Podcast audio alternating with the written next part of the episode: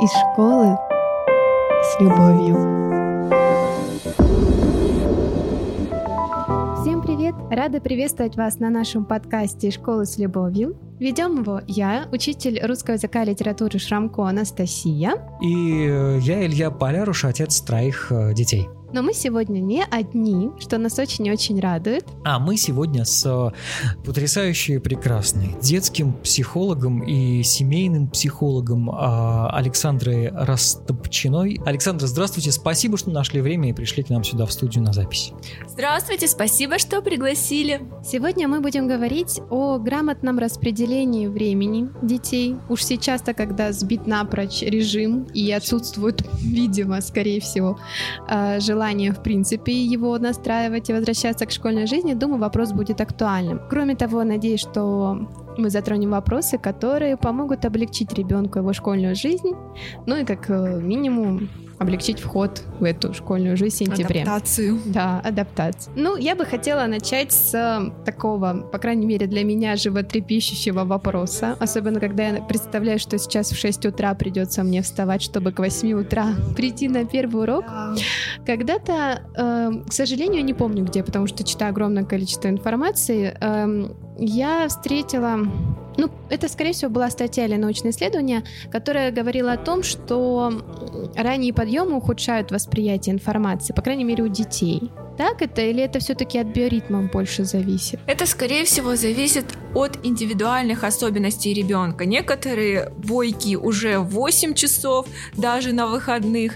Некоторые дети просыпаются только к 10, некоторые к часу, к 12. Это зависит от индивидуальных особенностей. Но в любом случае ребенок должен высыпаться. И нужно постепенно перестраивать режим ребенка, потому что ну, большинство детей, они ложились там в 10, в 11, это 12. хорошо, если в 12 в 11. Вот, пока было лето, родители так подзабили немножко, ну, что зачем контролировать, если все равно не надо никуда утром. И сразу из э, такого режима свободного в режим, когда нужно вставать в 6 часов утра и в 8 часов быть уже бойким, стойким и слушать, и вникать, сложно перестроиться. Поэтому вот я рекомендую как психолог начать чуть пораньше ложиться ребенку, чуть пораньше вставать там, может быть, какие-то дела запланировать на первую половину дня. То есть постепенно вот эту неделю привыкать к тому, что начнется учебный год. Я а... сейчас слушаю вас и понимаю, что какое счастье, что у моего ребенка в следующем году вторая смена. И как-то не особо, наверное, придется сильно перестраивать. Или это тоже важно? Или важно продолжать ложиться пораньше и вставать пораньше? Если вторая смена у ребенка, как у моего. Это зависит от того, как вообще ребенок утром встает или не встает. Вообще... А, ребенок утром у меня на вопрос, э, высыпаешься ты или нет, спрашивают всегда куда высыпаешь. Личный вариант решения. Но в любом случае не стоит ребенка ложить спать позже 10. Ну, желательно, чтобы все-таки был режим, даже во второй смене. Потому что вторая смена, они приходят там в 4, в 5, 6, там пока туда-сюда отдохнут, не все готовы вечером делать домашнее задание, и тогда нужно вставать раньше ребенку и делать домашнее задание перед школой. Но это индивидуально. Это с каждым ребенком и с каждым родителем решается собственно говоря, решают сами, как им удобно. А вот тихий час, да, своеобразный, то есть то, чего мы так не любим в начальной школе, в детском саду, и то, и зачем то, безумно... чего я добиваюсь у себя на работе, говорят, дайте мне поспать, пожалуйста. Он не мешает, ну, эм, я знаю, что некоторые мои дети, они ну, говорят, беседе там рассказывают, что там прихожу со школы, посплю, и потом иду на занятия, или uh-huh. только потом начинаю делать уроки. По себе, например, я знаю, что ну, во-первых, лечь поспать полчаса или час у меня не получится. Это будет все. Сон на 3-4 часа. И это особо отдохнуть не дает. Ну, по крайней мере, мне.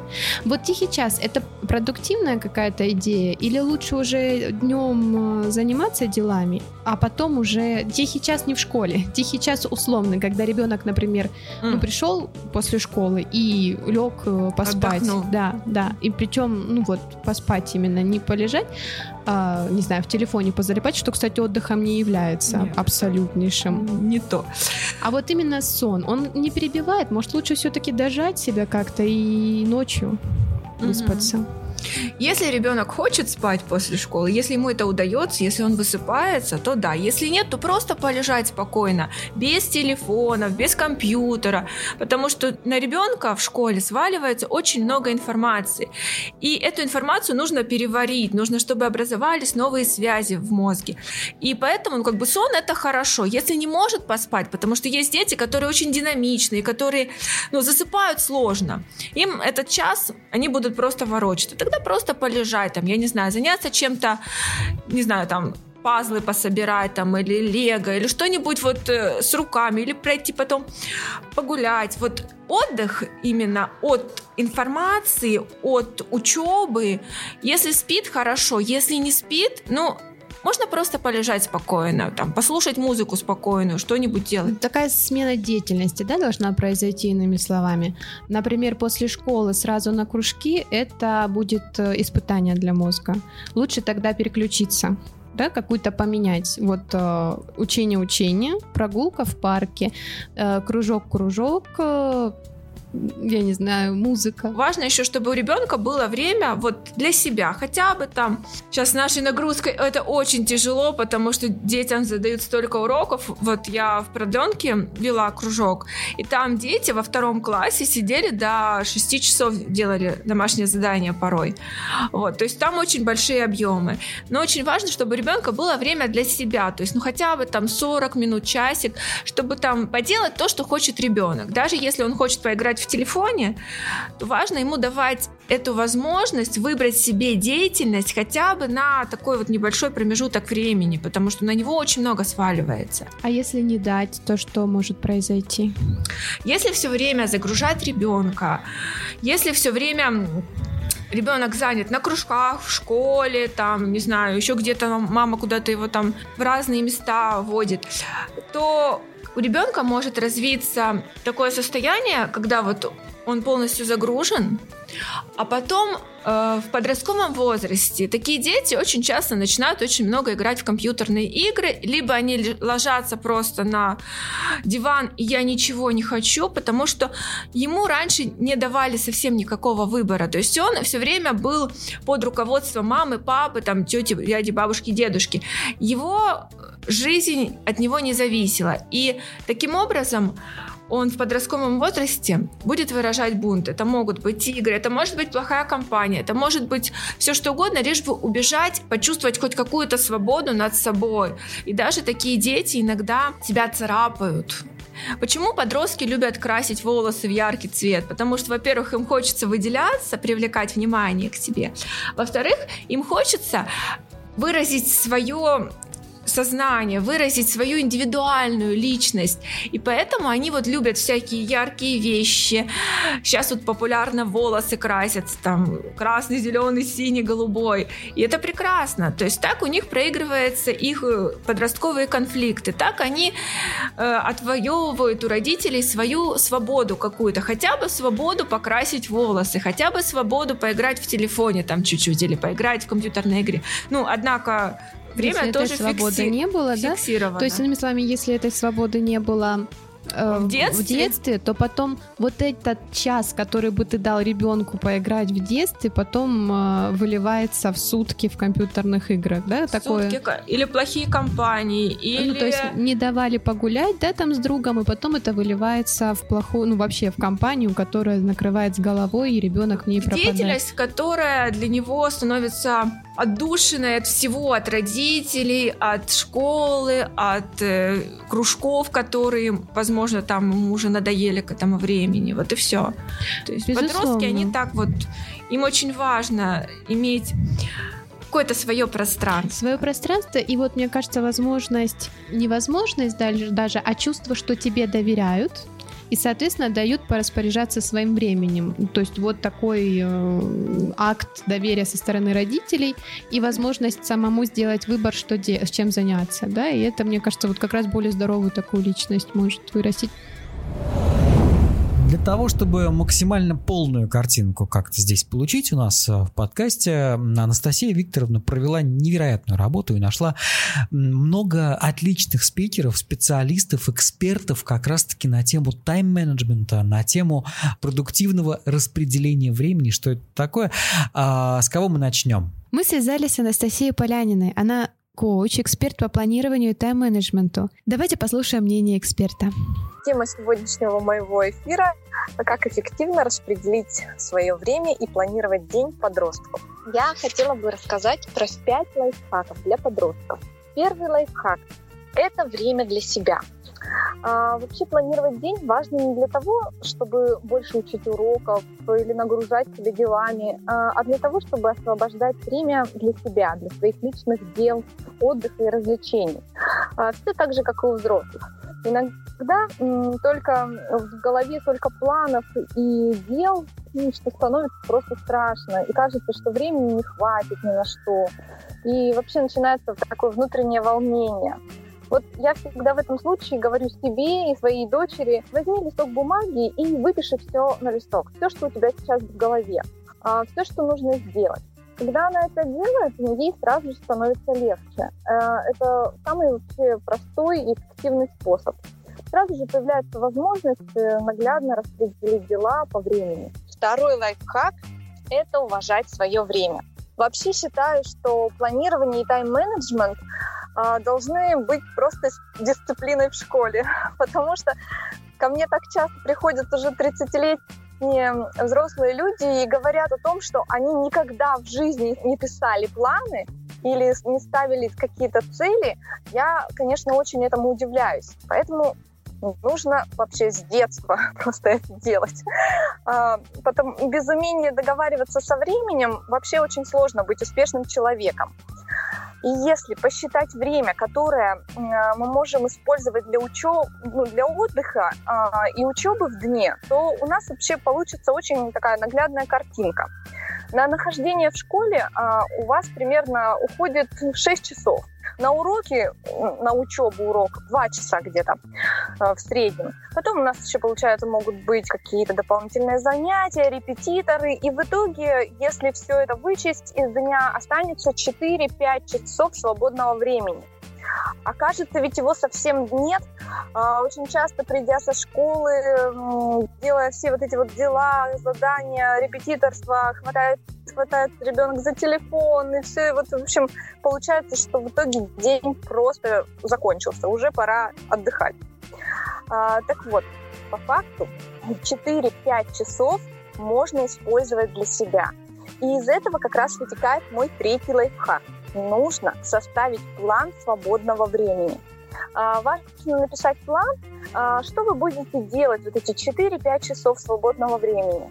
Лучше его составить на неделю и определить, когда вы хотите проводить это время. Когда у вас есть на видном месте план, то очень легко сразу же в свободное время сделать то, а, что вы запланировали а, для себя. Часто, когда время высвобождается, мы сразу заглядываем просто в телефон, интернет нас уносит, и потом, посмотрев на часы, а, понимаем, что день закончился.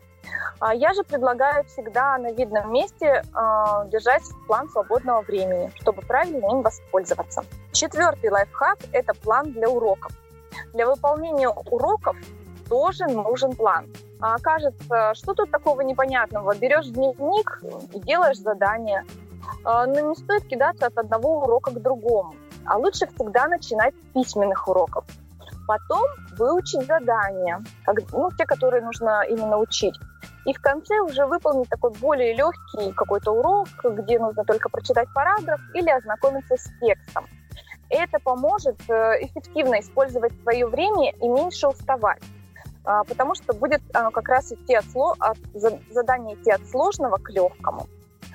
Пятый лайфхак – используем таймер. Я очень многим советую пользоваться таймером а, как детям, так и взрослым. Вообще уроки лучше учить всегда под таймер, чтобы меньше отвлекаться. Вот как раз те, допустим, два часа, которые выделены под уроки, а, их нужно всегда отсчитывать по таймеру. Допустим, ставим 20 минут, а, делаем урок, потом 5 минут отдыхаем, потом опять 20 минут и еще 5 минут отдыхаем. Это поможет меньше уставать, не так напрягаться и одновременно сменять отдых и учебу. А, и вообще это очень хороший навык. Если этому научиться, то в будущем в работе это будет очень помогать. А, вообще этим принципом пользуются все гуру тайм-менеджмента во всем мире. Поэтому я рекомендую, рекомендую его освоить.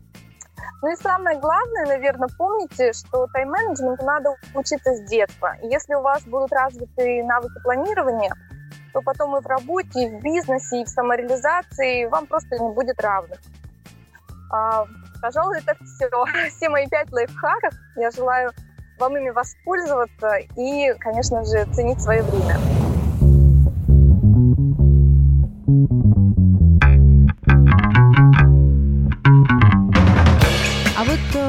Что вообще с домашним заданием? Есть какие-то способы выполнять его эффективнее, быстрее? Может быть, как-то такие лайфхаки какие-то детям? Что им может помочь? Ой, что может помочь?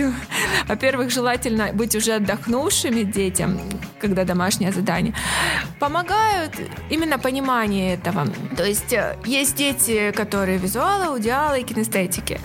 И проговариваем, прочитываем, и допустим, нарисовать схему или нарисовать рисунок, или очень хорошо, когда э, связывается с каким-то там прошлым опытом. Это как... Практичность. Практичность, практичность применения знаний. То есть зачем я это учу? Безусловно, если есть это понимание, будет мотивация учить. Это мотивация, да. И еще очень полезно, вот в начальной школе это точно можно сделать. В средней там уже сложно. Когда знания, полученные в школе, применяются потом в, в жизни. Допустим, ребенок научился читать. Пускай читает, я не знаю, даже ценники в пятерочке. Ребенок чувствует себя взрослым, что он важен, что то, что он делает, это не просто зачем-то. Это прям ему будет полезно в жизни дальше. И тогда это и мотивацию укрепляет, и настроение поднимает, и ребенка в глазах родителей я могу прочитать, и повышает интерес к обучению. Вот. А так, таких лайфхаков очень сложно их подобрать, потому что они все индивидуальны. Для кого-то лайфхак — это ходить по комнате и читать. Для кого-то лайфхак — нарисовать таблицу, диаграмму. Для кого-то лайфхак... Даже есть дети, которые под музыку учат. То есть у них так вот. Это аудиалы, которые вот читают, и у них так лучше усваивается. Здесь нужно пробовать для детей. Но очень важно, чтобы ребенка хвалили не только за то, что он там сделал на 5 домашнее задание, но еще иногда, когда там учительница не отмечает, отмечать, что, допустим, у тебя на этой работе там три помарки, а здесь у тебя две помарки. Да, То есть ты уже вырос. Да. Или смотри, вот ты сделал домашнее задание вчера за полчаса, а сегодня ты справился с задачей там за 20 минут. Смотри, ты растешь. Потому что, ну, детей в школе много, по 30 человек примерно, ну, плюс-минус. В среднем где-то 28-33 вот классах сейчас в школах. Да, к сожалению. Вот. И ребенка не всегда успевают спросить. И постепенно то, что вот его не спрашивают, а он старался, это накладывает, накладывает. Пяти, пятиклассники еще тянут руки. Если ты заходишь в шестой класс, то уже там вообще ну, да. особо интереса нет. Одиннадцатиклассники тянут руки, потому что у них ЕГЭ, и они абсолютно готовятся. Девятиклассники так. Девятиклассникам уже интересно что-то другое. Что я хотела сказать? Кстати, к сожалению, есть такая тенденция. В пятом классе действительно, когда даже правило вроде бы ненавистное какое-нибудь выученное спрашиваешь, и действительно работает весь класс почти. Мы все дома выучили. И, к сожалению, когда они понимают, что, ну, правда, физический учитель, у меня там на проверку домашнего задания в уроке всего 5 минут. Я не могу за 5 минут спросить весь класс. Ну, там разные Конечно. будут способы. Но если это устный опрос, не могу. И да, то есть ребенок один раз выучил, его не спросили, второй раз выучил, его не спросили. И если родители... И на третий раз он уже да, думает, не подкрепляют учить вообще. Уверенность, как-то, да, вот эту мотивацию, что ты молодец, ты, тем не менее, это тебе зачем выучил, понимание, что было, что у тебя потом не будет проблем с дальнейшими темами, которые от нее зависят. Если нет понимания, да, что надо все-таки учить, я все равно молодец, хоть меня не спросили. Потом, да, я вижу, что в восьмом классе даже дети порой, которые учили в пятом угу. и старались, а все равно потом не работает уже. Ну, у них еще и другая деятельность выходит на первый план. Они на первый план у них теперь общение, им теперь интересно пообщаться, погулять. Там еще первая любовь бывает выпадает. Бывает еще э, подростковый кризис и кризис э, среднего возраста у родителей. И семья веселится, все друг другом скандалят. И кто вопрос, кто ребенок? Родители ведут себя как дети, и дети ведут себя как дети. Какое в идеале должно быть соотношение учебного и свободного времени? Вот к вопросу о кружках опять. Э, у меня там даже в пятом уже классе были дети, которые говорили, вот сейчас закончатся уроки, я пойду туда, потом туда, потом туда, а с утра буду делать домашнее задание. То есть это дети, у которых я вообще даже не представляла, есть свободное время. Первая смена. Ну, у нас вторая была. Вторая? Да, у нас в лице была вторая.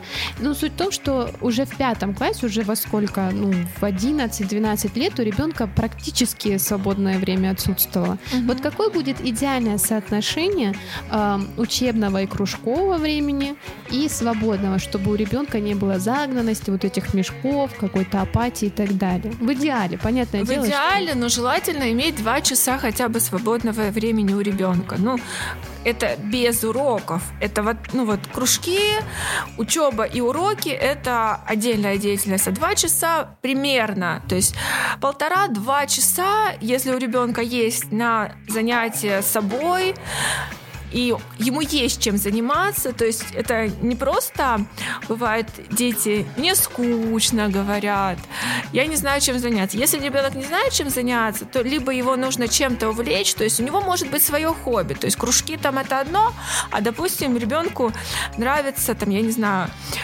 делать из резиночек эти браслетики, Мгм. вот, и они там в классе уже Круглосуточно в лагере девочки это вот, делали. и они уже в классе все браслетики сделали, и ребенку тоже, ну там девочке очень интересно, там, или заполнять книжку, или если это подросток, у них там общение в соцсетях, и там пишут они личные дневники, пишут, общаются друг с другом, то есть Важно, чтобы это время ребенок занимался тем, что ему нравится. И очень важно понимать, что ребенку нравится, куда его тянет. Ну, и это, конечно, выясняется до подросткового возраста обычно. Обычно это в начальной школе, даже в детском саду бывает понятно, куда ребенка тянет. Но бывает так, что вот родители, допустим, мама э, хотела танцевать, хотела иметь гибкую фигуру, все такое, и ребенка отдают на гимнастику.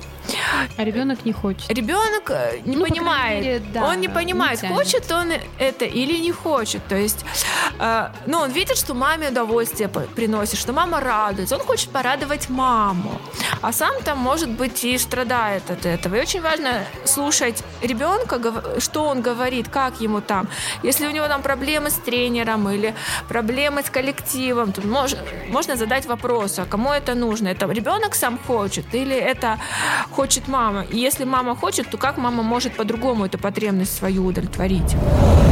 У нас сегодня отличный подкаст, потому что огромное количество экспертов а, участвуют в записи этого выпуска. И вот комментарий от Урзалиевой Надии, эксперту по тайм-менеджменту и личной эффективности.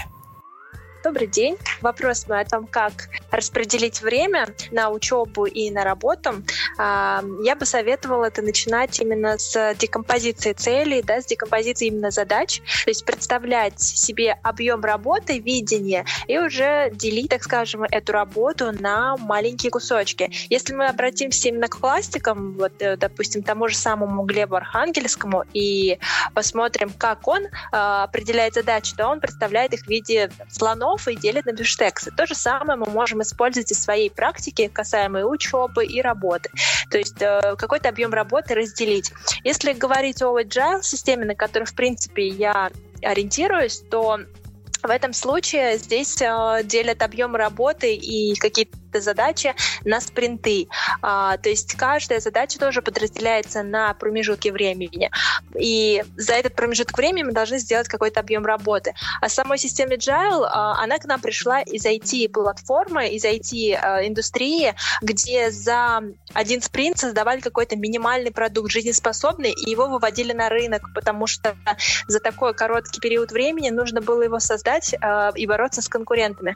То же самое перенесли и в личное планирование, планирования, и это позволило многим людям достичь, так скажем, за небольшие промежутки а в совокупности сделать большое там, достижение или достигнуть определенных значимых моментов. В своей практике и в практике моих клиентов а, мы используем именно больше разделения. То есть это для, делается для чего? Потому что нас, наш мозг, он воспринимает большие задачи как э, что-то страшное и начинает э, полностью избегать большого объема задач. И это не дает возможности сосредоточиться на определенных, так скажем, э, главных моментах в работе. И все время и чаще мы прокрастинируем в отношении этих задач и стараемся их как-то отодвинуть, в итоге ни к чему не приходим. Поэтому наша задача именно упростить себе жизнь с помощью таких маленьких э, шажочков прийти именно к большой цели, к большой задаче. А вот по практике своей, наверное, лично, да, и вот из, из, из тех ситуаций, тех кейсов, что я имею, как раз-таки за счет таких маленьких действий э, достигаются очень хорошие результаты, что в бизнесе, что в учебе, э, в каких-то даже в личных отношениях, это тоже работает что бы я порекомендовала в виде инструментов, чтобы можно было фокусироваться и использовать достаточно эффективно свое время в короткий промежуток времени, это инструмент помидора, помодора, помидоры его называют, как вот в русской уже практике перевели, так скажем, в наш обиход.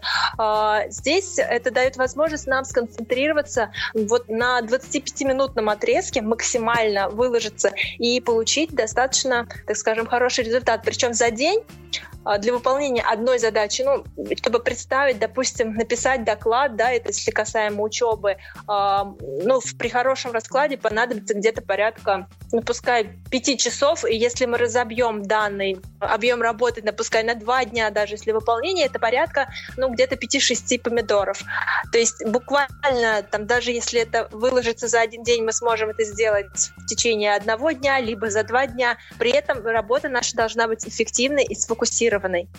А, это мы уже определяем для себя сами, насколько мы готовы строить свой рабочий день, а, такую эффективную работу. И вообще строить а, свой рабочий день я тоже рекомендую, исходя из этого инструмента.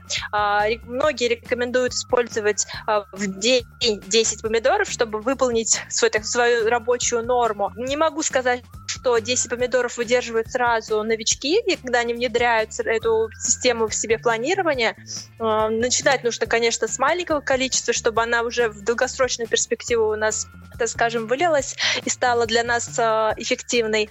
А далее уже э, она дает возможность именно э, пойти такую колею, и без этого инструмента чаще всего люди уже жизнь свою не представляют, потому что они делят, так скажем, на маленькие кусочки свою большую цель. В целом, чтобы еще бы я добавила для того, чтобы эффективно управлять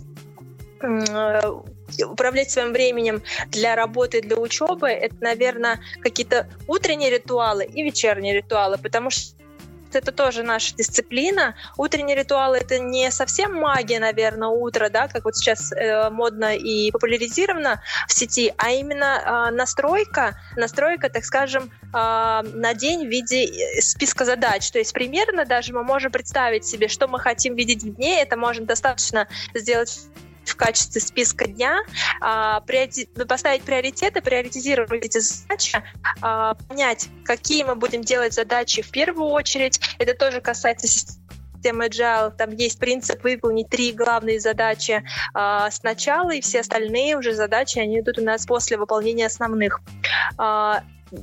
Поэтому здесь э, также мы определяем три задачи, затем задачи э, приоритета, что я должен делать, да, то есть то, что меня вырастет, это касается именно самообразования. И все, что я могу или успею сделать, это уже самые, так скажем, а, неважные задачи, но они бы а, не, помешали, если достаточно времени для их выполнения. Вечерние ритуалы — это такой, скажем, а, чек-лист, да, всех проделанных дел, сравнение себя, так скажем, с прошлым, с тем, что успешно прошло в, твоей, в, твоем дне, либо наоборот, то, что ты, в принципе, наверное, не успел, но тебе в завтрашнем дне это нужно будет выполнить. И, естественно, благодарность, как бы а это тоже не было популярно, но э, эта практика помогает именно понять, что тебе в этом дне сегодня дало, э, так скажем, такого ресурса, да, э, скорости для выполнения текущих задач. Если мы будем осознанно это все понимать, то, в принципе, и времени на распределение, на выполнение э, важных задач, для которых касаются как учебы, как работы, личного бизнеса, да просто отношений даже, выстраивания отношений в обществе, а, это дает возможность именно расти, развиваться. Из школы с любовью. Часто встречала когда дети, ну, скажем, до шестого где-то класса занимались, занимались танцами, а потом их как обрубают. Все, не хочу. Или там занимались, занимались футболом, и тут мальчик, который я думала вообще известным футболистом станет, говорит, а, мне уже как-то не тянет. И это на самом деле ведь тоже нормально, потому что... Меняется ну, это дети. называется, да, сечение нейронных связей. Тоже я встречала такой термин, когда у человека, ну, ребенок, по сути, mm-hmm. понимает, э, к чему его тянет. Не, не, не просто нравится, или там маме нравится, или папе нравится, или это, а в принципе, ему. прикольно. Да, а ему. То есть этого тоже не надо бояться, потому что многие родители, ну как так, там. Я тоже была удивлена и тоже думала, блин, ну может быть как-то а потом думаю, все-таки ребенку виднее. Если он не хочет, то значит ему это и не надо, потому что зачем насиловать, по сути, зачем заставлять? Потому что это тоже выливается ведь потом в проблему. Если заставлять, это буквально может вылиться к не, в неприятие любой деятельности. Если ребенка заставляют читать, он во взрослой жизни книгу не возьмет в руки. Mm-hmm. Или если ребенка там заставляют, я не знаю, заниматься физкультурой, там, ну, да. то есть любая деятельность деятельность, если ее делают э, с давлением, с насилием, она потом не будет интересна. Можно ли как-то организовать школьнику рабочее место так, чтобы оно тоже как бы на него продуктивно влияло, чтобы оно способствовало его работе? Может быть, какие-то там есть для родителей хитрости поставить у окна или наоборот поставить от окна, или чтобы оно было светлым, или... Но оно в любом случае должно быть светлым. И Хорошо, когда с ребенком пошли выбирать стол, там, принадлежности, что он сам может э, оборудовать этот свой уголочек. Желательно, чтобы, когда ребенок делает уроки, там, мама телевизор не смотрела, там, ну, то есть тихое пространство, светлое, и хорошо, когда ребенок сам включен в то, что он выбирает, какие там будут полочки для шкафчика. Ноутбук или компьютер лучше выключать, если не нужен он для домашнего задания. Потому что бывает, старшеклассники особенно, скачают реферат и потом пытаются его прочитать, и не всегда получается у них это хорошо. А пересказ, он гораздо более полезен, потому что после пересказа хотя бы что-то там откладывается в голове. Вот. Поэтому очень важно, чтобы ребенку нравилось. Удобное кресло, удобное место, ну, то есть светлое. В любом случае, столик для него удобный, то есть чтобы он там не низкий, не... Лучше, конечно, делать э, не за обеденным столом, потому что, ну, ребенок тут делает, а мама тут пельмени делает, и ребенок отвлекается. отвлекается. То есть это пространство и время для ребенка. То есть и то, что ему нравится. То есть если он может выбрать там, не знаю, цвет стола, за которым он будет сидеть или Ну, всякие, я смотрю, я периодически вижу, как рабочие места моих детей оборудованы. У кого-то какие-то карандашницы интересные, да. свое, вот фотографии, кто-то своими руками делает да. э, держатели, и это так интересно и прикольно. И есть у нас, кстати, специалист по тайм-менеджменту и организации Юлия Антонова, которая оставила для нас свой комментарий. Как известно, э, любая организация начинается с построения системы, а любая система начинается с планирования. Соответственно, остается открытым вопрос, с чего же начинать планирование. Если мы говорим о построении своего э, учебного или рабочего дня, недели или месяца, то здесь в идеале взять недельный срез и посмотреть, что уже есть в нашем графике, от чего мы категорически не можем отказаться. Например, какие-то школьные занятия, дополнительные классы, возможно, занятия с репетитором и так далее. Еще хорошо бы посмотреть, что из домашних обязанностей тоже лежит на нас. И это также вписать в свой график. Например, погулять с собакой, выкинуть мусор, забрать младшего брата или сестру из школы или из садика и так далее. В общем, на этом этапе мы вносим в свой календарь всю ежедневную рутину, все те дела и задачи, без которых наш день, ну как бы не наш день. Теперь смотрим, сколько времени у нас осталось на все остальное. Для этого важно понимать, какая, в принципе, у нашего дня продолжительность, потому что у каждого из нас свой график, свое время пробуждения, отхода ко сну. Но именно от этих показателей мы и отталкиваемся. Кстати, учеными уже давно доказано, что Спать ложиться после 22 – это не самая лучшая идея в долгосрочной перспективе для человека абсолютно любого возраста. И э, еще при планировании своего времени всегда мы идем от обратного, то есть от момента встречи, от начала занятий, от начала секции и так далее. Пример. Занятия в школе начинаются в 9 утра. Соответственно, в классе нам нужно быть край к 8.45. Например, дорога у нас занимает минут 10. Соответственно, из дома нам нужно выйти в 8.30-8.35. На завтрак у нас уходит минут 10-15. На то, чтобы переодеться в школьную форму, еще минут 10. Ну, это касается сильной половины человечества, естественно. Умыться, навести порядок в комнате после сна тоже минут 10. Таким образом, а, мы понимаем, что встать нам необходимо не позднее 8 часов утра. Будильник нам в помощь. Но опять-таки не забываем, что э, если у нас есть какие-то домашние обязанности, типа погулять с собакой, то мы тоже их плюсуем к этому расчету. Если мы понимаем, что какая-то активность э, занимает у нас больше времени, например, мы дольше завтракаем или больше времени уходит на то, чтобы переодеться, мы точно так же э, плюсуем это ко времени расчета. И таким образом понимаем, что встать нам нужно, например, не в 8, а в 7 часов утра. Простая математика. Итак, а, с рутиной мы разобрались. Оставшееся время после школы высчитали. А, что дальше? Дальше мы ищем свое увлечение. То, от чего горят глаза, чешутся руки, ради чего мы легко просыпаемся по утрам и о чем нам хочется бесконечно разговаривать. Здесь уже каждому свое. Э, для кого-то это танцы, для кого-то спорт, кому-то шахматы, может быть. Кто-то любит кататься на памп-треке. Ну, в общем, здесь безграничная фантазия. Но хобби быть должно. Потому что именно любимое дело помогает нам переключиться, отдохнуть, не потерять вкус к жизни, не прокрастинировать, не расстраиваться и все время быть достаточно высоких, на высоких эмоциях, скажем так. На это мы тоже э, выделяем время в своем графике. То есть это, скажем так, такой организованный вид отдыха, который у нас запланирован, на который мы тоже закладываем определенное количество времени. Но здесь только без фанатизма желательно. Путем нехитрых математических вычислений мы понимаем, сколько времени у нас с вами остается на любимое занятие а именно на домашнее задание. Здесь главное правило. То, что можно сделать сегодня, необходимо сделать сегодня.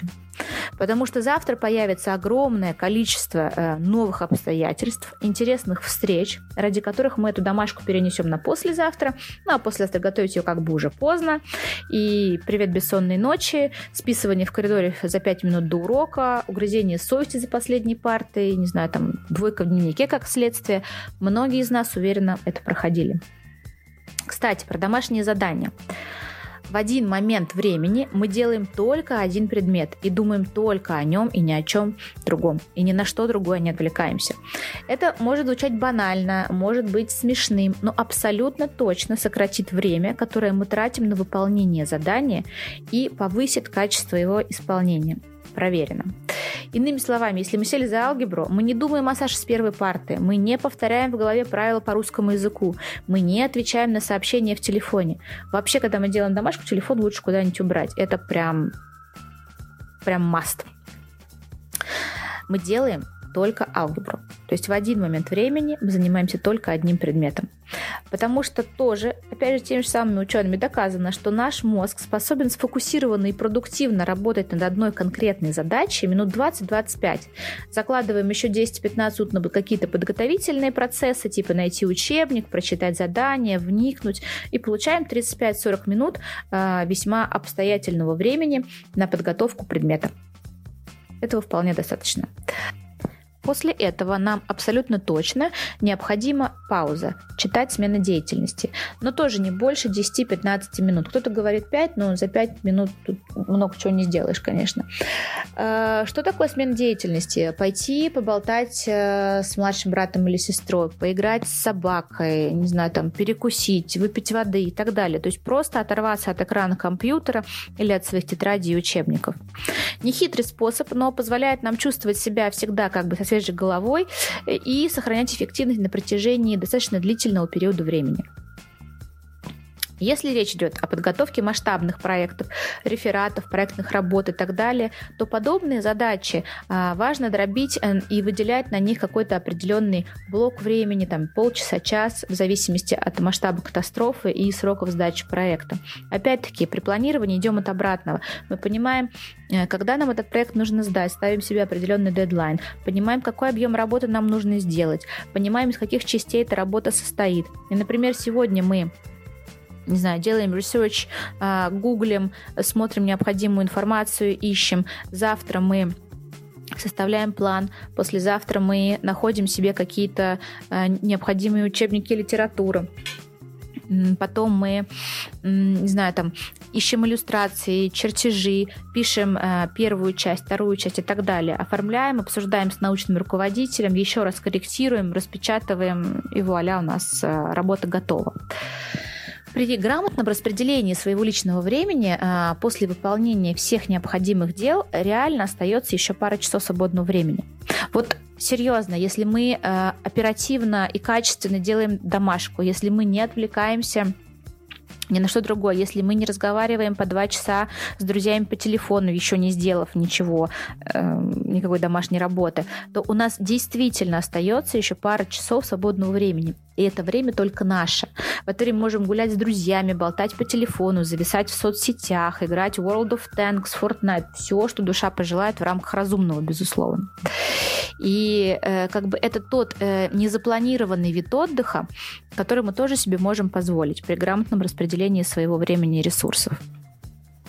Из того, что нам точно помогает сэкономить время э, в день, в неделю, в месяц, вообще по жизни, Первое правило – подготовить все, что понадобится сегодня, еще вчера. Это касается одежды, учебников, э, спортивной формы, каких-то ваших кружков и занятий и так далее. То есть все, что нужно сегодня, лучше подготовить еще вчера. И второе, хранить учебники с учебниками, одежду с одеждой, сумки с сумками, а не все в перемешку. В идеале, если все э, вещи сразу после их использования попадают э, на свое место. Совсем в идеале, если вы знаете, где их место, ну и высший пилотаж, когда у вас есть собственная система хранения вещей, которая полностью отвечает вашим потребностям, которые вы сами для себя создали. А, именно эти два пункта, причем неразрывные взаимосвязи, помогают очень сильно сэкономить время, особенно с утра, особенно если вы вдруг проспали. И это действительно так.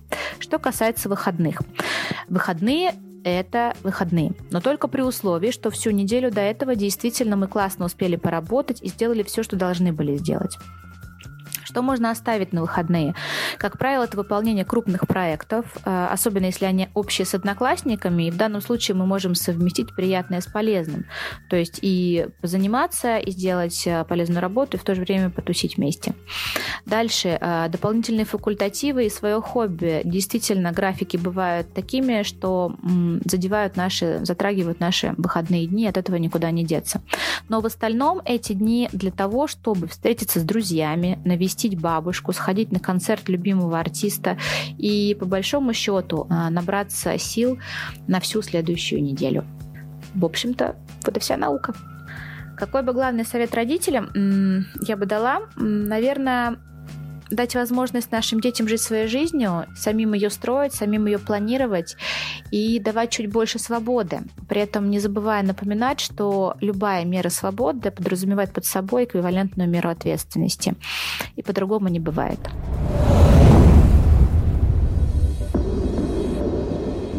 А правда, что Моцарт, э, музыка его настраивает на учебный процесс? Я очень много раз встречала, но я похоже, не аудиал, и меня музыка сбивает. Так что я на себе проверить не смогла, но очень часто встречаю так или иначе, что Моцарта музыка вот это...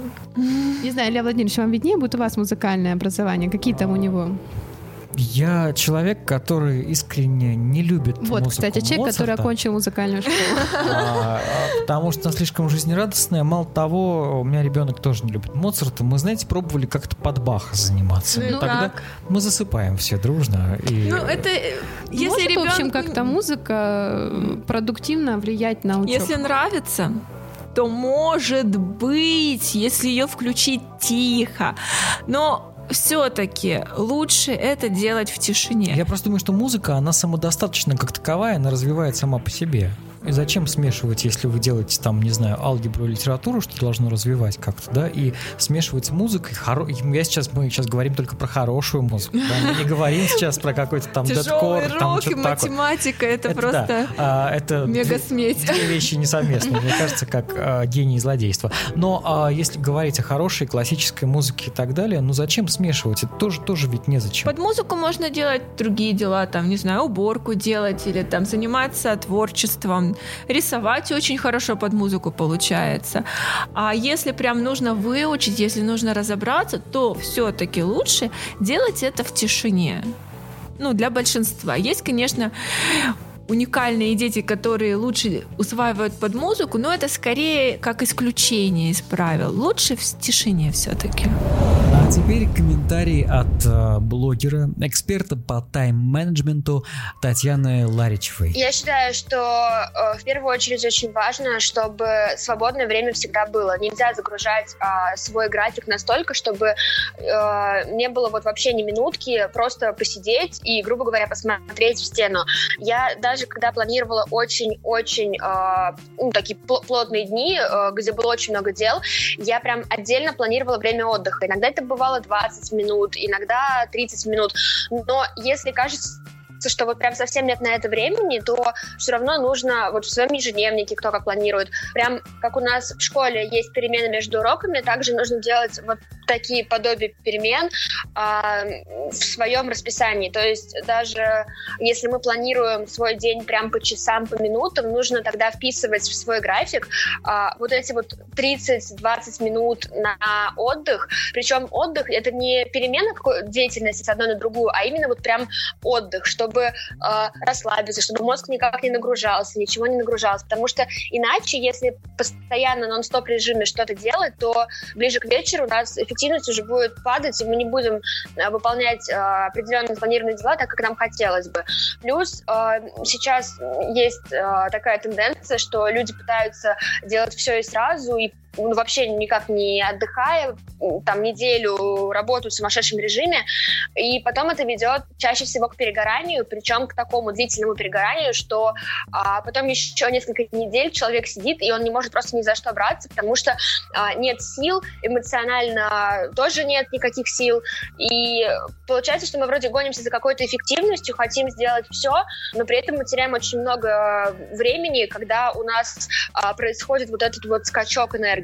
Поэтому лучше баланс, он всегда был хорош во всем, и здесь это тоже не исключение.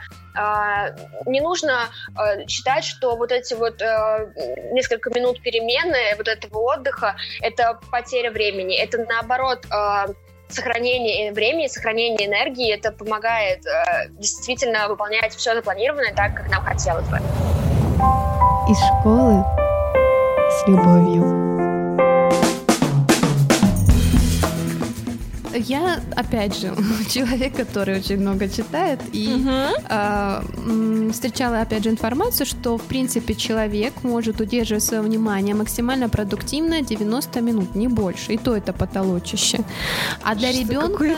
А для ребенка... Супер человек у вас Да, в там. том-то и дело. Ну, Это- кстати, я наблюдаю на УГ, когда сижу как организатор, что действительно полтора часа, и дети только тогда начинают уходить, ну, прям сдавать работы. Вот полтора часа высиживают практически все 15 человек, Ну, Полтора, да. а потом начинают уходить. Я так более-менее смотрю, что, ну, может быть, в общем, если как предел 90 минут можно рассматривать, но э, для детей они намного более подвижны. И психика Конечно. на более, намного подвижнее, чем у нас у взрослых. И для них высидеть даже домашнее задание, ну, даже час, очень сложно. Ну, опять же, я Это на себя проецирую всегда. Вот если мне, например, не нравится... Господи, Интегралы. Да, я, я не, косинусы, я не смогу час сидеть над этим. Я, ну, это для меня будет какое-то испытание. А по сути, ребенок чем отличается? Он также может это не любить, но он вынужден час только над этим сидеть. То есть, когда мы заставляем детей а, проводить очень много времени над домашним заданием, мы упускаем из виду, что зачастую это то, э, что во-первых, им не нравится, но они вынуждены это Мгм. делать. А во-вторых, они еще больше себя ну, преодолевать, потому что им, в принципе, сложно сидеть два часа, скажем, над чем-то. Ну, Ну, это просто... э, перерывчики. Это, да. Вот э, какое оптимальное время им разорвать, скажем, да, вот на эти перерывы? Сколько там заниматься, потом отдыхать? Зависит от возраста. Чем меньше ребенок, тем больше перерывчиков. То есть, если, допустим, это первоклассник, то ну, минут 20-30, и потом нужно отдыхать. Даже они на уроке не могут высидеть столько. Ну, без минутки, кстати, это обязательно условие на уроках. там, или просто встали, потанцевали, когда дома домашнее задание, либо там, я не знаю, помогли маме помыть посуду. Ну, самый предел, если брать для старшеклассника, сколько ему? Час 15, час 30 максимум. Ну вот э, зависит еще, конечно, от деятельности. Если ребенок прям включен в эту деятельность, если ему там прям пошло-поехало, все разбирается, то Пусть сидит. пусть сидит, не надо его трогать, отвлекать. А так, ну, желательно, вот все психологи там склоняются, что там час-полтора, вот примерно так.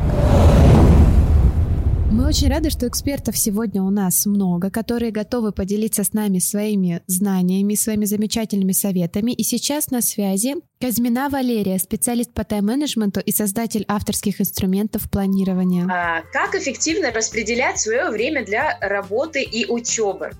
Ну, здесь поможет э, такое умное, э, модное слово сейчас тайм-менеджмент. Да? Необходимо освоить этот навык.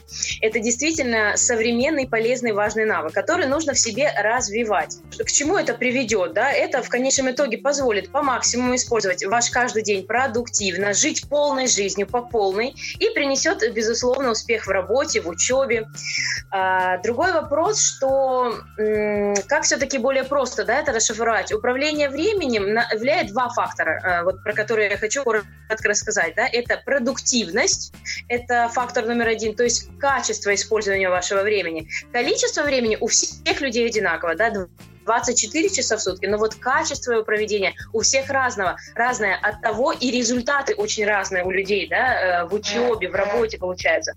Вот. И э, второй фактор, э, влияющий на управление своим временем, это расстановка приоритета, приоритетов. Вот эти два ключевых слона, да, развивать в себе, и все будет э, супер гуд.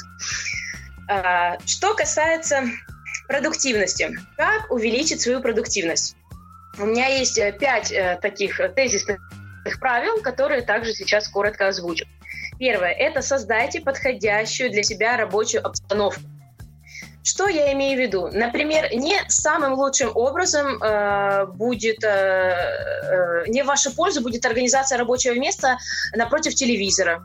Или вот, например, э, как сама по молодости часто делала в наушниках домашние задания, да, там в школе. Со временем поняла, что когда домашнее задание выполняется в разы дольше, и когда я это отследила в себе, я поняла, что просто лучше музыку слушать после того, как выполнил домашнее задание.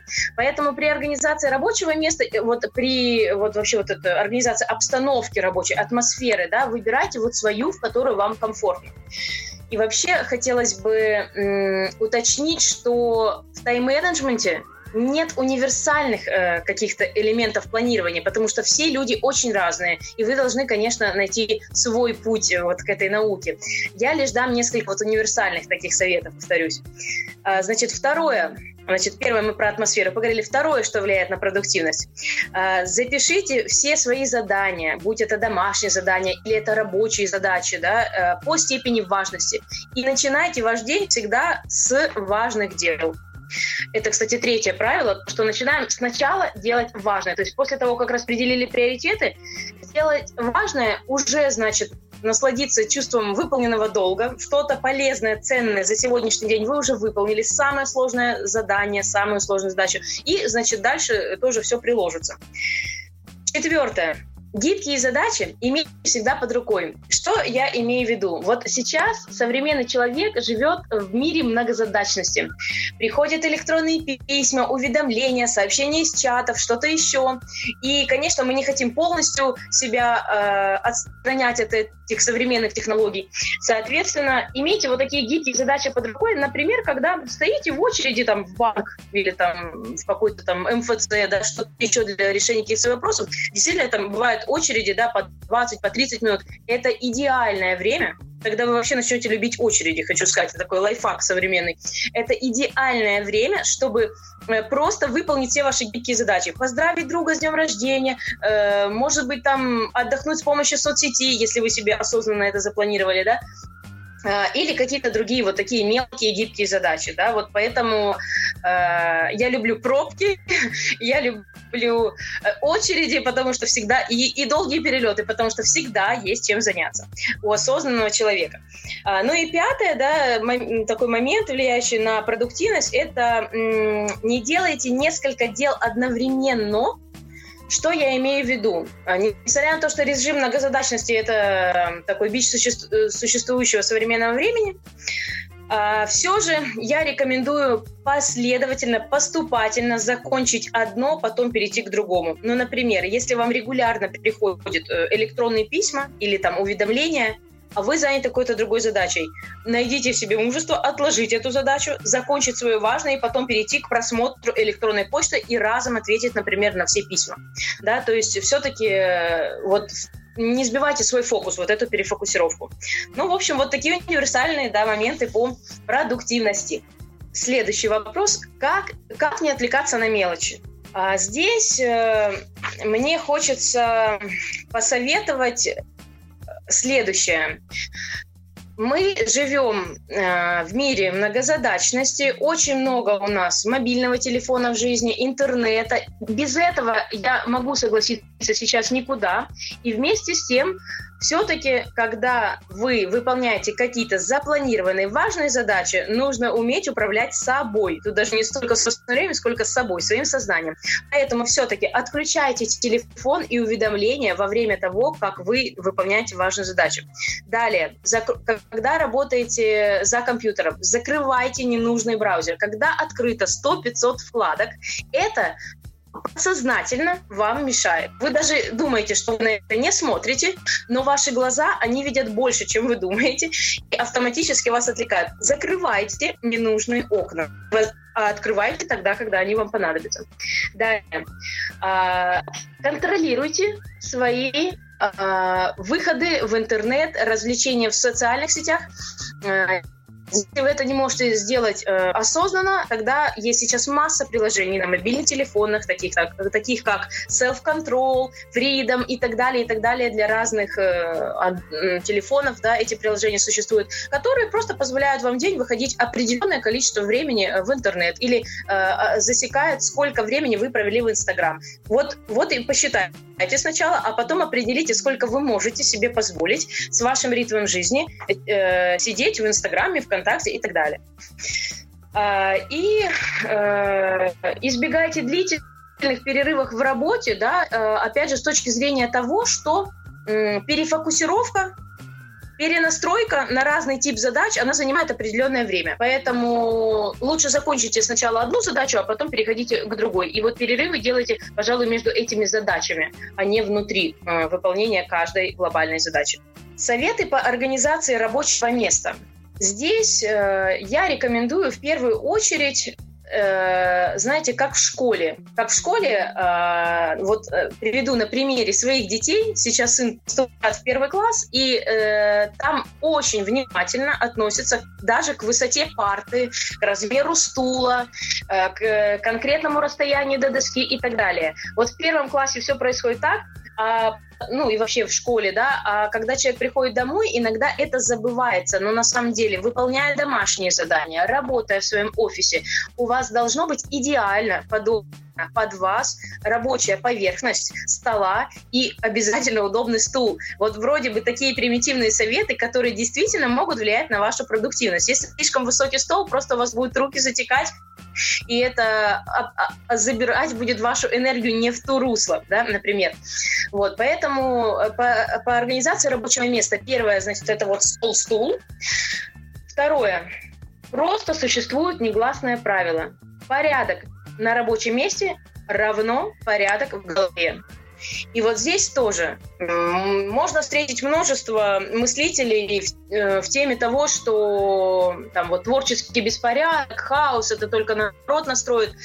Но вот нужно просто попробовать, и вы убедитесь, что когда у вас есть место на столе, где вообще вот э, куда, куда глазу упасть, и приятно, а, это будет влиять на вашу продуктивность. То есть все-таки порядок на рабочем столе – это порядок в вашей голове. Третий момент. Окружите себя какими-то мотивационными элементами. Тоже у всех людей это разное. Для кого-то это какой-то мотивационный постер, там, берись и делай, там, да, вот тоже вроде кажется там банально, а с другой стороны, а почему нет? Ну, значит, эта фраза работает. И если она вам нравится, ваш какой-то лозунг по жизни, с которым вы идете, пожалуйста, повесьте, печатайте где-то его около себя. А, могу привести пример одной моей суперэффективной сотрудницы, которая в качестве мотивации, он был, у нее был кабинет э, без окна, так, так вышло, а, сделала огромную распечатку на всю стену, где окно открывалось видом на море, на какие-то хижины, песчаный пляж, то есть э, что-то из там Мальдивы. И это было мотивационно для нее, это действительно был суперэффективный сотрудник. Она приходила и улыбалась э, вот этому, да, вот такая ее мотивашка. Поэтому создайте для себя просто свое классное место, где вы получаете удовольствие, и тогда все рабочие задачи или учебные задачи будут также решаться лучше и легче. А, ну и, в общем-то, по организации рабочего места, пожалуй, вот основные советы это. Смена деятельности помогает быть продуктивным э, или нет? Через какой промежуток времени все-таки лучше делать перерыв? Вот здесь э, нет однозначного ответа, но в целом я уже выше дала комментарий, что э, вот в тайм-менеджменте существует такое правило, что через каждые 40 минут сделай там 15-20 минутный перерыв. В целом я могу с этим согласиться тогда, когда у вас монотонная деятельность. Если вы работаете 8 часов, например, там из серии бухгалтерии там с одними цифрами, тогда да, чтобы не сойти с ума, к концу второго или третьего часа нужно делать такие перерывы. Просто там на попить чай, э, на встать, там, пройтись, э, прогуляться и так далее, да. Но если ваша работа или учеба состоит из разноплановых задач, Например, рассмотрим на примере домашних заданий. Да, вам задали домашнее задание по русскому языку, по математику, по черчению. Очевидно, что это совершенно разноплановые задачи. Поэтому завершите сначала одну задачу, даже если она требует меньшего или большего затрат, времени. То есть, э, допустим, сложное, там, вот суперсложное задание по математике, вы выполняете его э, два часа, да, значит, два часа надо посидеть и поделать это, а потом дать себе заслуженный бонус и отдохнуть, ну, даже больше, чем 20 минут, да, и потом перейти там к выполнению э, уже черчения и русского языка и, и так дальше. Почему? Потому что мозг так устроен, чтобы включиться заново в процесс, ему нужна перенастройка вот такая подготовительная внутри, и получается, что это только потеря времени и потеря той самой продуктивности на перенастройку одной и той же задачи. Лучше уже закончили эту задачу, выбросили ее из головы, освободили пространство для выполнения следующих задач и переходим дальше к другим. Вот такой здесь совет. Как доводить начатое конца? Здесь э, все зависит от того, насколько вам это нужно, во-первых. То есть, если нет понимания, зачем вы это делаете, риск не доделать очень, ну, вероятность не доделать очень высока. Поэтому всегда я призываю думать с конца. Когда вы выпол... садитесь выполнять э, определенную задачу, задайте себе вопрос, зачем я это делаю? Да? И даже если эта задача не совсем истинно ваша, а, как вам кажется, она, например, навязанная, ну вот, к примеру, да, опять же, если приводить примеры из школы, э, я тоже не всегда понимала, зачем? Ну зачем мне нужна геометрия? И в то же время, когда выполняешь домашнее задание, понимаешь, что если не сделаешь сейчас, то хорошего-то тоже ничего не получится. Получается, что легче сделать, чем не сделать. Потому что если ты не сделаешь, это влечет целую массу каких-то проблем, это какие-то пересдачи, это дополнительные затраты времени. Зачем на это отвлекаться так много раз? Лучше один раз качественно сделать, и все, и пойти спокойно гулять со спокойной душой. Поэтому, как доводить начатое до конца? Просто ответь себе на вопрос. Я делаю это с определенной целью. Мне это надо сейчас, потому что.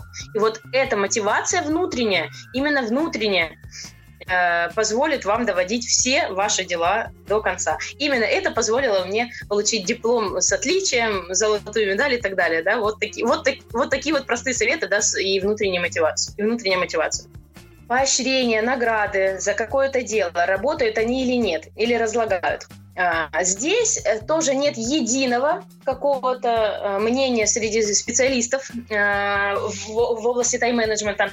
От себя могу сказать, что однозначно да, следует себя мотивировать, потому что Жизнь у нас одна, и брать от жизни нужно все, жить нужно по полной, и поэтому, если вы хорошо поработали, а почему нет?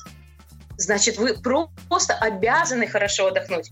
Я всех своих суперэффективных сотрудников всегда э, вознаграждаю какими-то э, бонусными моментами, отправляю в отпуск, потому что я считаю, что они будут хорошо работать только если они хорошо отдохнут. Ну и хорошо отдыхать нужно только после того, как э, люди хорошо поработали. То же самое в учебе.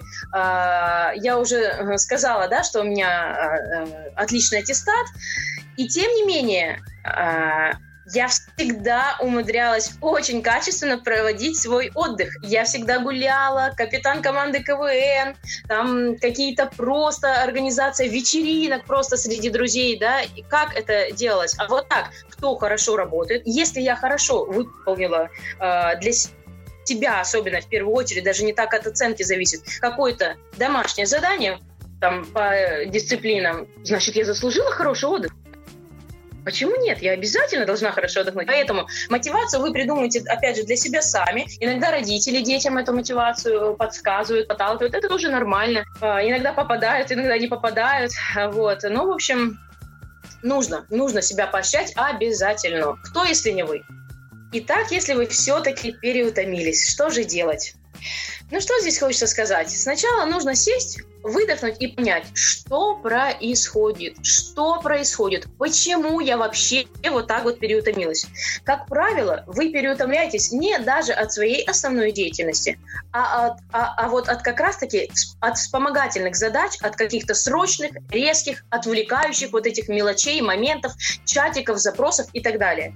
Поэтому э, после анализа что сделать? Ну, э, я вот рекомендую, например, цифровой детокс, Проживите один-два дня, насколько это возможно в рамках вашего режима, в рамках вашей жизни. Просто проведите без телефона, без интернета. Вы не представляете. А, ну, вы как бы заскучаете, и это хорошо.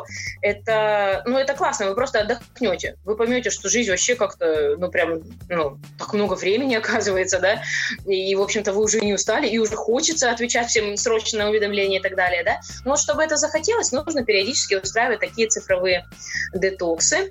И второй такой глобальный ответ, э, рекомендация, это практика нестандартных решений. То есть сделайте то, к чему вы вообще не привыкли.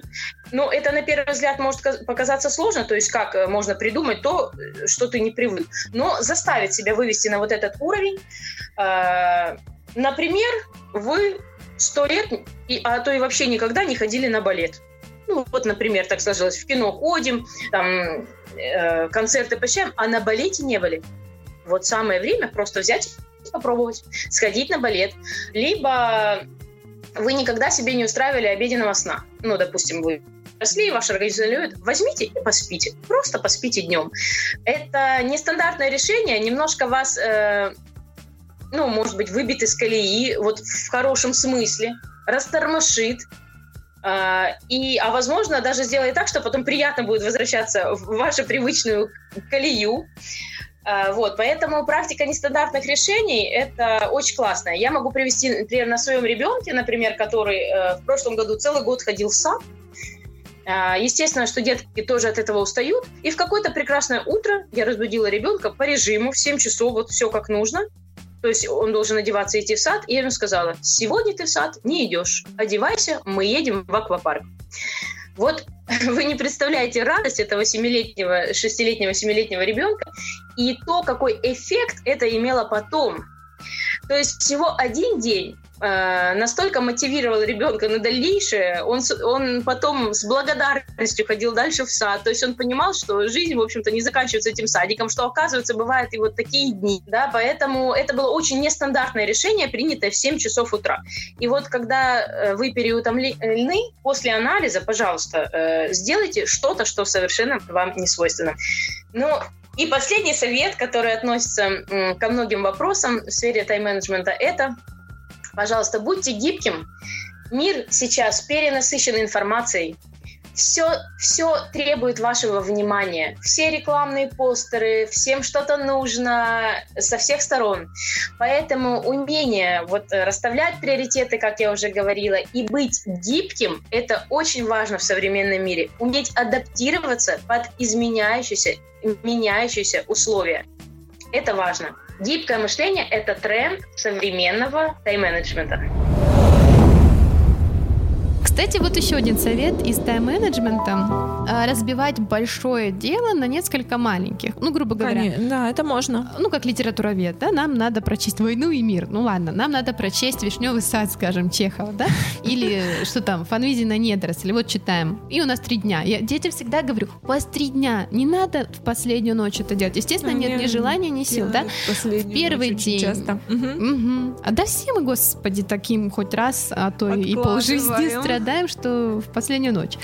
Вот у вас один день, там первый акт, второй день, второй акт, или там первую, вторую главу Дубровского, потом послезавтра пятую, шестую. Но тут опасность в том, не доводить начатое до конца. Разбить Потому там и большое дело разбили, первую, вторую, третью, четвертую главу прочитали, а на пятую, шестую дел Можно себя как-то подбодрить, допустим, ты такой молодец, что ты прочитал эту главу, допустим, что там может ребенок для себя взять? Поиграть в игру. там, Ну, то есть э, какие-то такие приятности, бонусы. да, бонусы. То есть, чтобы себя смотивировать, потому что, ну да, когда тебе говорят, что нужно прочитать «Войну и мир», а она вот такая, и Четыре, ладно, так один том. один том такой, а еще вот столько. И когда задача кажется очень большой, и даже ты ее разбил, но тебе все равно она кажется большой, и пуститься в этот путь нужно себя на этапах подбадривать, на этапах э, угощать вкусняшкой, грубо говоря, что ты тут сможешь, давай, у тебя получится. Также и с задачами сложными там или с темами по химии, то есть разобрал там, допустим, кислоты, понял, молодец, можно себя как-то поощрить, можно родителям детей как-то поощрять. Ну да, мне кажется, если родители понимают, что с самодисциплиной у ребенка туго, Да то даже если хорошо, все равно нужно. все равно помощь, да. Это, ну, контракт такой. мотивирует чуть-чуть. И ребенок, ну, как-то более в позитивном ключе это все воспринимает, потому что, да, некоторые через силу воли очень многое могут достигнуть, но это сила воли, это дополнительные усилия, дополнительная энергия, то есть, может быть, э, на что-то не хватит на другое, то есть, пока ребенок сам себя заставляет, он устает больше, и у него не хватит на какие-то там другие вещи потом сил.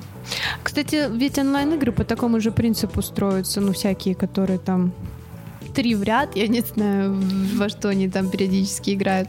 Э, уровень э, прошел, там пять уровней, получил какую-то плюшку. Еще там три Да, чтобы прошел. больше проходить. Да, потому что иначе а смысла нет. Они Но тут там то же собирают. самое. Вот, э, в принципе, я как будущий родитель, Илья Владимирович, Да. вы что-нибудь подобное применяете? Там, не знаю, три главы прочитал, Получи конфетку. конфету, да, пересказал, Или телефон, еще главу пересказал, пароль от Но твоего только не телефона. надо это воспринимать, что если ты не прочитаешь, то я тебе не дам телефон. Потому что тогда получается для ребенка Мгм. телефон это плюшки, это бонусы, это классно, это замечательно, а чтение это как тяжкий труд.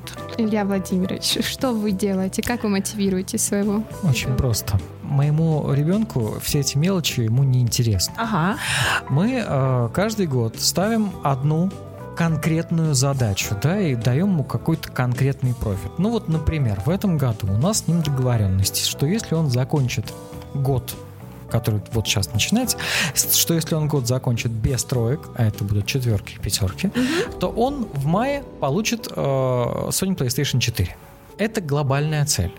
И поэтому, когда ребенок в течение года говорит, что пап, что-то я все, я не хочу делать математику, и все это там, ну, условно говоря, скучно, я лучше посплю, я говорю, дело твое, дружище, ты можешь не делать математику здесь. вообще. А Это можно вообще бы- купить и Да. куда-нибудь там, как... Нет, это не очень хорошо, Вот, а, потому и- что так он будет уверен, что уже точно купили. Да, Ну да, да, и папа. Не, уже играет виду, по ночам. папа играет Есть, по есть какая-то реклама, что деньги в непробиваемом стекле, и это реклама вот этого бронированного стекла, и кто сможет А, да, разбить, была тот достанет такая, эти да. деньги. То А, же самое. Ну ладно, Тут это фишка, такая тут фишка в была. том, что да, Не он знает, и тогда, когда он начинает говорить, говорит, «Да, дружище, ну да, пожалуйста, не делай, дело твое, но в конце года Ну, ты же получишь три, получается. и как бы все, и Sony PlayStation в- будет в него играть только папа, и то не дома. И тогда он вздыхает, но идет и делает. Но хорошо, что ты делаешь это, ты, ты свои обещания Да, для кстати. ребенка. да, в прошлом году, в позапрошлом он что получил если- Xbox за это, сейчас уже теперь Если так родители обещают, там, допустим, что поедем на море с- Да. в конце лета, ну, в начале лета, а не выполняют по каким-то Мгм. там своим, то у ребенка доверие к родителям может подшатнуться, Да не- не и может. мотивация там тоже. У- Уже, да, уже я Поэтому это очень тоже важно, если вы вижу. ставите большую цель, там велосипед, классный там какой-нибудь гоночный, то обязательно, если ребенок достиг своих результатов, обязательно эту цель ему нужно Да, да, я это вижу. И, по-моему, я даже уже это говорила в каком-то из выпусков, что если я обещаю что-то хорошее, я выполняю, потому что иначе ну, мне не поверят в следующий раз и не будет отдачи. И, к сожалению, если я обещаю что-то плохое и приходится его нужно выполнять, делать. то тоже нужно, иначе в следующий раз вот эти увещевания тоже не подействуют. Так что с обещаниями родителям, учителям держать. нужно, да, быть осторожнее. А теперь лайфхаки от специалиста по тайм-менеджменту Павла Орлова. По большому счету, то, насколько много вы успеваете за день, а насколько вы эффективны, зависит от двух вещей. Это от вашего состояния, сюда относится ваш запас физических сил, энергии, ваше настроение, а, чувства, эмоции, ценности. А, Ну, в общем, это эмоциональное физическое состояние. И второе, это насколько грамотно вы умеете распределять свои задачи дела, выделять приоритеты, планировать время, отдыхать. Вот это две вещи. А, ну, если у вас еще есть свой бизнес, а, то критичным становится третий момент – это умение делегировать. Ну, сегодня мы его затрагивать не будем, так как у нас сегодня больше не про бизнес. Вот. И два этих момента а, затрагивают, э, сегодня хочу сказать, затронут пять вещей, о которых я хочу рассказать, которые легко внедрить и они вам очень круто помогут поднять свои результаты за день и навести порядок в делах. Вот. И первое, с чего бы я начал, это навести порядок, ревизию, скажем так, сделать своего времени. А, упражнение очень простое называется таймшит, а, лист времени. А, смысл его в том, чтобы каждые 10 минут а, записывать то, чем вы занимаетесь. И хорошо бы, если вас хватит хотя бы дней на 5. А, когда вы это будете делать, а, вы очень быстро и легко вычислите, а, куда у вас уходит время. Потому что ча- часто бывает, что день прошел, и ты не понимаешь, куда ушли эти 24 часа. Вроде бы я ничего не сделал, а времени нет. И эта техника поможет вам провести ревизию. Она взята, в принципе, ее взят еще из спорта. А, По большому счету используют тренеры для того, чтобы поднять результаты спортсменов. Потому что когда вы начинаете отслеживать а, свои результаты, а, то они начинают расти. Ну, это такой принцип. А, Например, вы поднимаете штангу 50 килограмм. А если вы будете каждую тренировку фиксировать свои результаты, то они начинают расти. а, Даже на неосознанном уровне. Вот. И регистрируя эти веса, постепенно вы будете замечать, как ваши результаты растут. То же самое со временем. Если у вас цель найти время на какие-то важные занятия, просто начните записывать, на что вы его тратите каждые 10 минут. И вы легко вычислите те моменты, куда оно у вас сливается.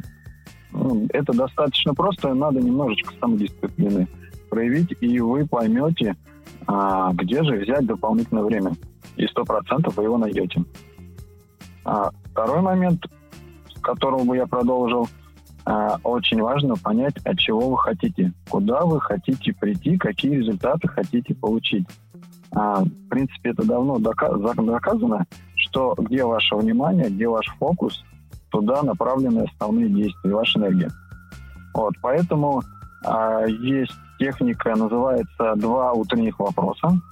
А, очень простая, и на самом деле вы легко ее сделаете, даже зубы. Максимум 5 минут понадобится. А, смысл в том, чтобы задать себе первый вопрос. А что должно сегодня произойти, чтобы день был успешным? Что должно сегодня произойти, чтобы день был успешным? Тем самым а, вы свое сознание нацелите на то, чтобы подумать, а какие результаты я сегодня хочу? Что должно произойти, чтобы я считал, что день был на самом деле крутой, что я сделал очень много хороших вещей для себя. Не обязательно, что вы сразу найдете ответ, а что забавно, а многие сходу даже ответить на него не могут. И это является часто причиной того, что они недовольны своими результатами, потому что они не знают, а как должен выглядеть мой успешный день. Вот. Но если вы будете каждое утро его задавать и пытаться ответить, а вы вскоре начнете а, более осознанно подходить к своему дню и понимать, какие результаты вы хотите получить, куда вы хотите попасть. После этого задайте себе второй вопрос. А что должен сделать я, чтобы повысить шансы на успешный день?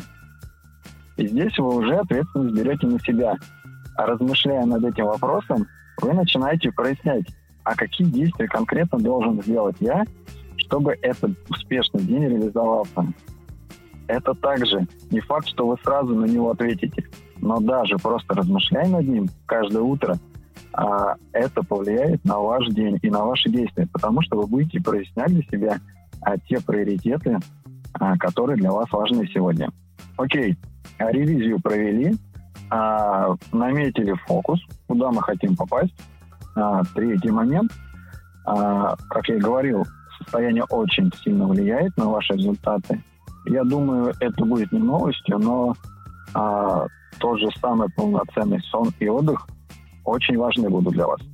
Потому что, скажем так, я ставил эксперимент около года, я спал по 6, по 5,5 часов. А, тем самым надеялся, что буду больше успевать и мои результаты поднимутся. А, но по факту оказалось не так. Потому что из-за недосыпов моя, моя голова работала намного медленнее. Мне становилось сложнее постепенно решать сложные задачи. И очень часто те решения, которые я принимал, были не самыми лучшими. Когда я вернулся к полноценному сну в 7-8 часов, а, я заметил, что да, времени стало меньше, но я намного стал легче, быстрее справляться со многими вещами. И в обед, например, я уже не подвисал, потому что меня клонило в сон. И я легче а, выделял для себя приоритеты и понимал, какие вещи на самом деле важны. Когда ваша голова заторможена и вам не хватает ресурсов, это будет крайне сложно сделать. Вот. Поэтому не забывайте, что сон на самом деле очень важная штука, и она очень сильно влияет а, на вашу эффективность. Просто это постепенно накапливается, и вы этого не замечаете. Вот. Но это очень важно. А, после этого хочу перейти к четвертому моменту. Это отвлечение. Я думаю, тоже многие слышали, что э, отвлекаться на звонки, почту не очень хорошая штука, и многозадачность э, на самом деле вредит. Вот. Но хочу предложить э, хотя бы на те моменты, когда вы делаете, ну, работаете над важными задачами, э, неважно, например, для меня, да, это было написание постов. А, не отвлекайтесь хотя бы на это время, там, на эти полчаса или на час. Вот выключите телефон, уберите его в сторону. И поверьте, вы намного быстрее справитесь с этой задачей. Потому что для меня было открытием, а, когда я начал отвечать на звонки и почту, не тогда, когда они ко мне пришли или мне позвонили, а когда мне удобно. Я просто-напросто выделил для этого время. Что, например, с 11 до 12, с 4 до 3 мне удобно отвечать на звонки. Я в течение часа отвечаю на звонки или перезваниваю. И поверьте, мои результаты очень сильно за, ну, за счет этого повысились. Я не отвлекался ни на что. А мы выходим на самый, ну, скажем так, высок, на, самую высокую работоспособность где-то через 15 минут. То есть вот работая 15 минут на задаче, вы входите в состояние потока и начинаете работать а, на очень высоких оборотах. Эффективность ваша очень сильно повышается. Если вас через 5 минут, как вы сели, звонили, отвлекли, вы отвлеклись, потом опять вернулись к задаче, потом еще кто-то написал, вы не войдете в это состояние. И переключаясь туда-обратно, вы будете тратить только энергию, и вам будет требоваться время, чтобы опять войти в этот режим и вспомнить, на чем же я остановился. Ну вот, поэтому а, телефон это не только средство, которое вам позволяет чувствовать себя свободным, общаться с кем угодно с любой точки мира. Но есть и обратная сторона медали, как и любых других вещей. А в любой момент ну, кто-то может к вам позвонить, как будто дернуть за поводок и отвлечь от любой важной для вас задачи. И если у вас привычка есть тут же отвечать, независимо от чем вы занимаетесь, а, но это грустно, потому что это очень сильно влияет на то, сколько много вы успеваете и насколько хорошие у вас результаты. Вот. Не обязательно отвечать тот момент, когда вам звонят. Это не обязывает вас тут же бежать и брать трубку, если вам пришло сообщение. Если вы заняты реально чем-то важным, подумайте, может быть, для вас важнее сначала сделать эти вещи, а потом ответить. Вам же не звонят, что началась война там или дом горит. Надеюсь, это не так. Вот, поэтому не отвлекайтесь на звонки и почту, если вы заняты реально какими-то важными задачами, пусть даже это учеба. Ну, учеба, извиняюсь, тоже важно. Вот. И последний момент, который вам поможет, вот, это построено на том, что не всегда то, что мы мало успеваем, зависит от того, что у нас нет времени, времени извиняюсь, или мы загружены. А, очень сильно на это влияет а, то, что мы откладываем какие-то дела. Я думаю, что многим это знакомо. А, ты понимаешь, что для тебя это очень важно, и, блин, не надо это откладывать, надо вот сейчас сесть и взяться за это дело. Но мы почему-то откладываем. Вот. И такие моменты приводят нас к тому, что мы там, изо дня в день, иногда годами откладываем какие-то важные вещи и остаемся на том же месте. Вот.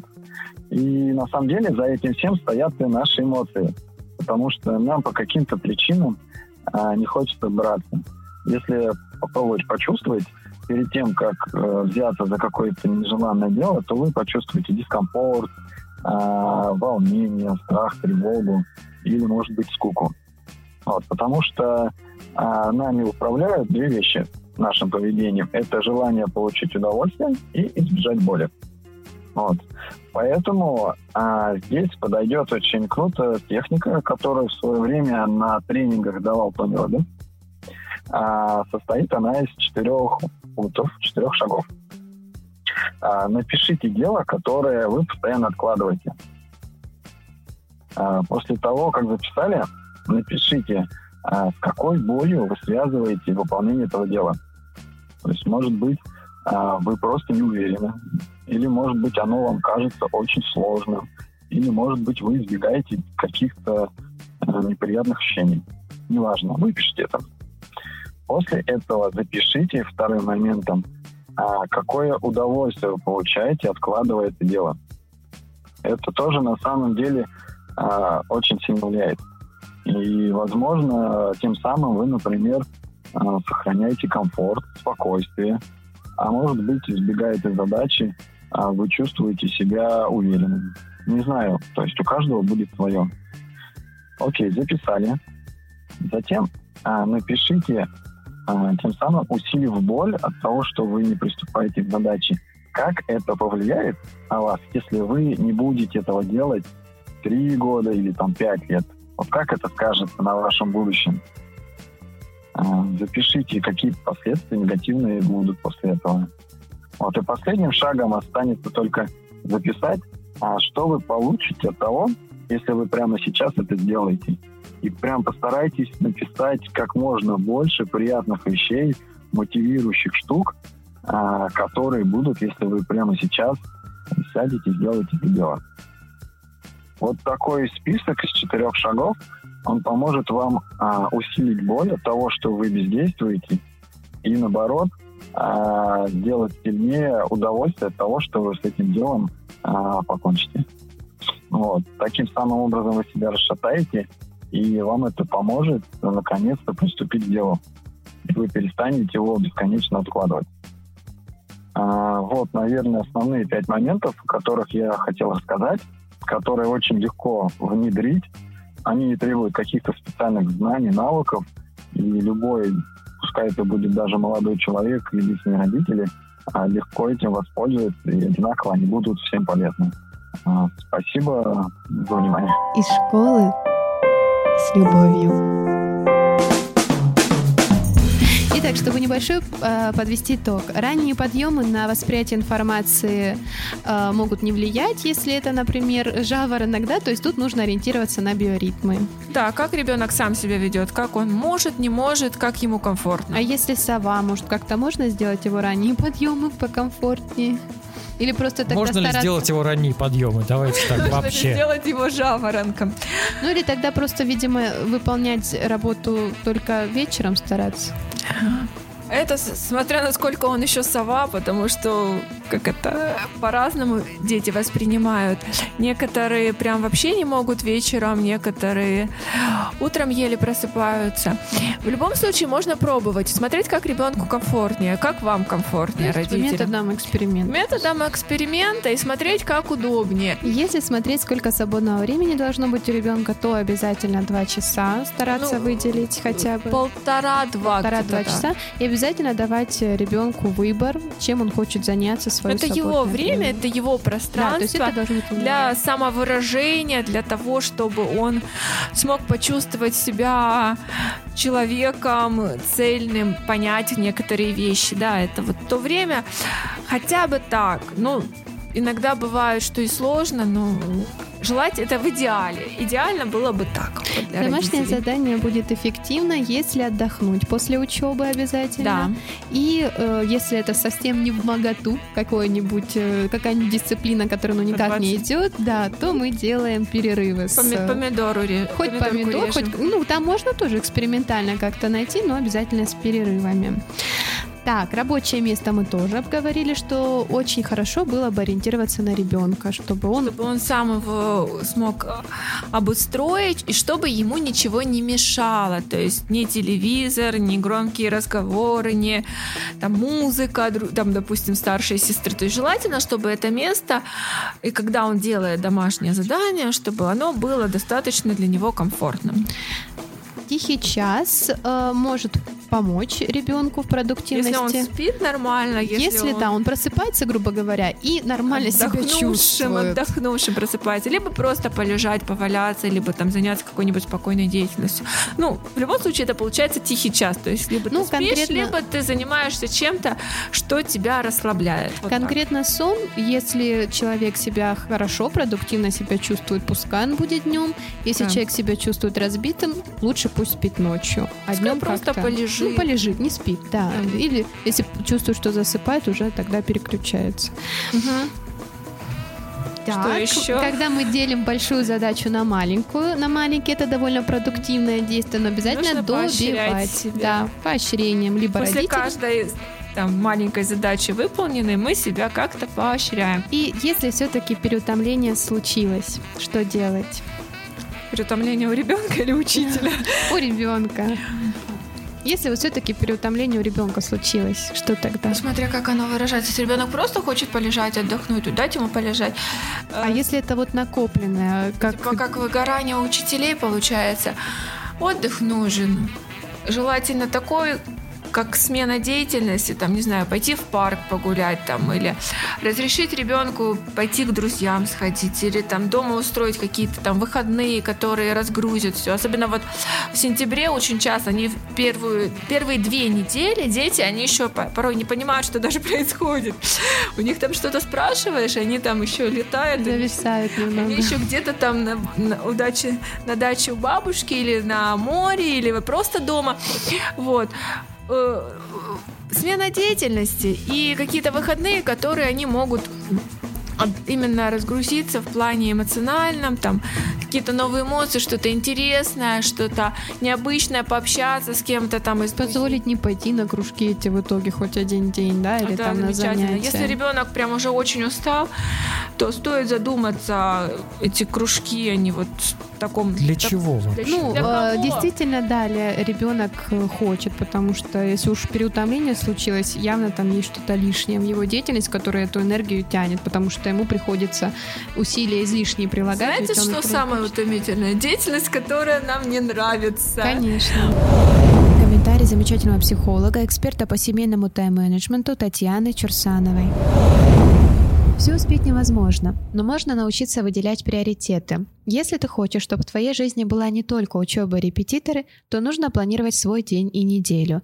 Я рекомендую это делать по сферам. Я отдых, хобби, здоровье, встречи с друзьями, развлечения, саморазвитие. Школа, все, что связано с учебой. Внеурочная деятельность, школьное самоуправление и кружки. Дом, помощь родителям и уборка в комнате. Семья, общение с родственниками и семейное время. Можно добавить сюда отношения, общественную деятельность, работу и другие сферы, которые есть в твоей жизни. Каждый день ставь 3-4 главные цели на день, по одной в каждой сфере. Это приоритеты, которые будут вести тебя вперед. Их ты выполняешь в первую очередь, а потом все остальное. В будни ты можешь больше времени посвящать учебе и внеучебной деятельности, а выходные – себе, семье и друзьям. Важные детали. Разделяй рутины, то, что ты делаешь регулярно, и важные дела, цели, которые ведут тебя вперед. В основе любого всеуспевания – здоровье. Сон – не менее 8 часов и ложиться спать до 10 вечера. Правильное питание – разнообразное достаточное, минимум фастфуда и сладостей. Свежий воздух – прогулки и проветривание. И физическая нагрузка, как минимум зарядка. Все это – фундамент энергии, которая нужна нам для того, чтобы успевать. Если хочешь больше успевать, нужно перестать делать или ограничить то, что крадет твое время. Соцсети, сериалы, телефонные разговоры. Быстрее выполнять задачи, не размазывая их по дню. Например, не делать уроки 4 часа, а поставить себе срок – 2 часа и стараться успеть в это время, не отвлекаясь на другое. Книги, которые рекомендует прочесть Татьяна Чурсанова «Шон Кови. Семь навыков высокоэффективных тинейджеров». Мы подошли к завершению нашего сегодняшнего выпуска. Угу. Илья Владимирович, перечислите, пожалуйста, где нас можно слушать. А, во-первых, э, я бы хотел сказать большое спасибо за то, что вы к нам сегодня пришли. У нас сегодня была детский и семейный психолог Александра а, Растопчина. Спасибо вам огромное. Спасибо. Во-вторых, друзья мои, наш подкаст по-прежнему можно слушать на Яндекс Музыке, в Apple Podcast, Google Podcast, ВКонтакте, SoundCloud. Что забыл? Вроде ничего. И, конечно же, в Инстаграм пишите ваши вопросы. Анастасия Викторовна им очень радуется. Всем пока. Пока-пока.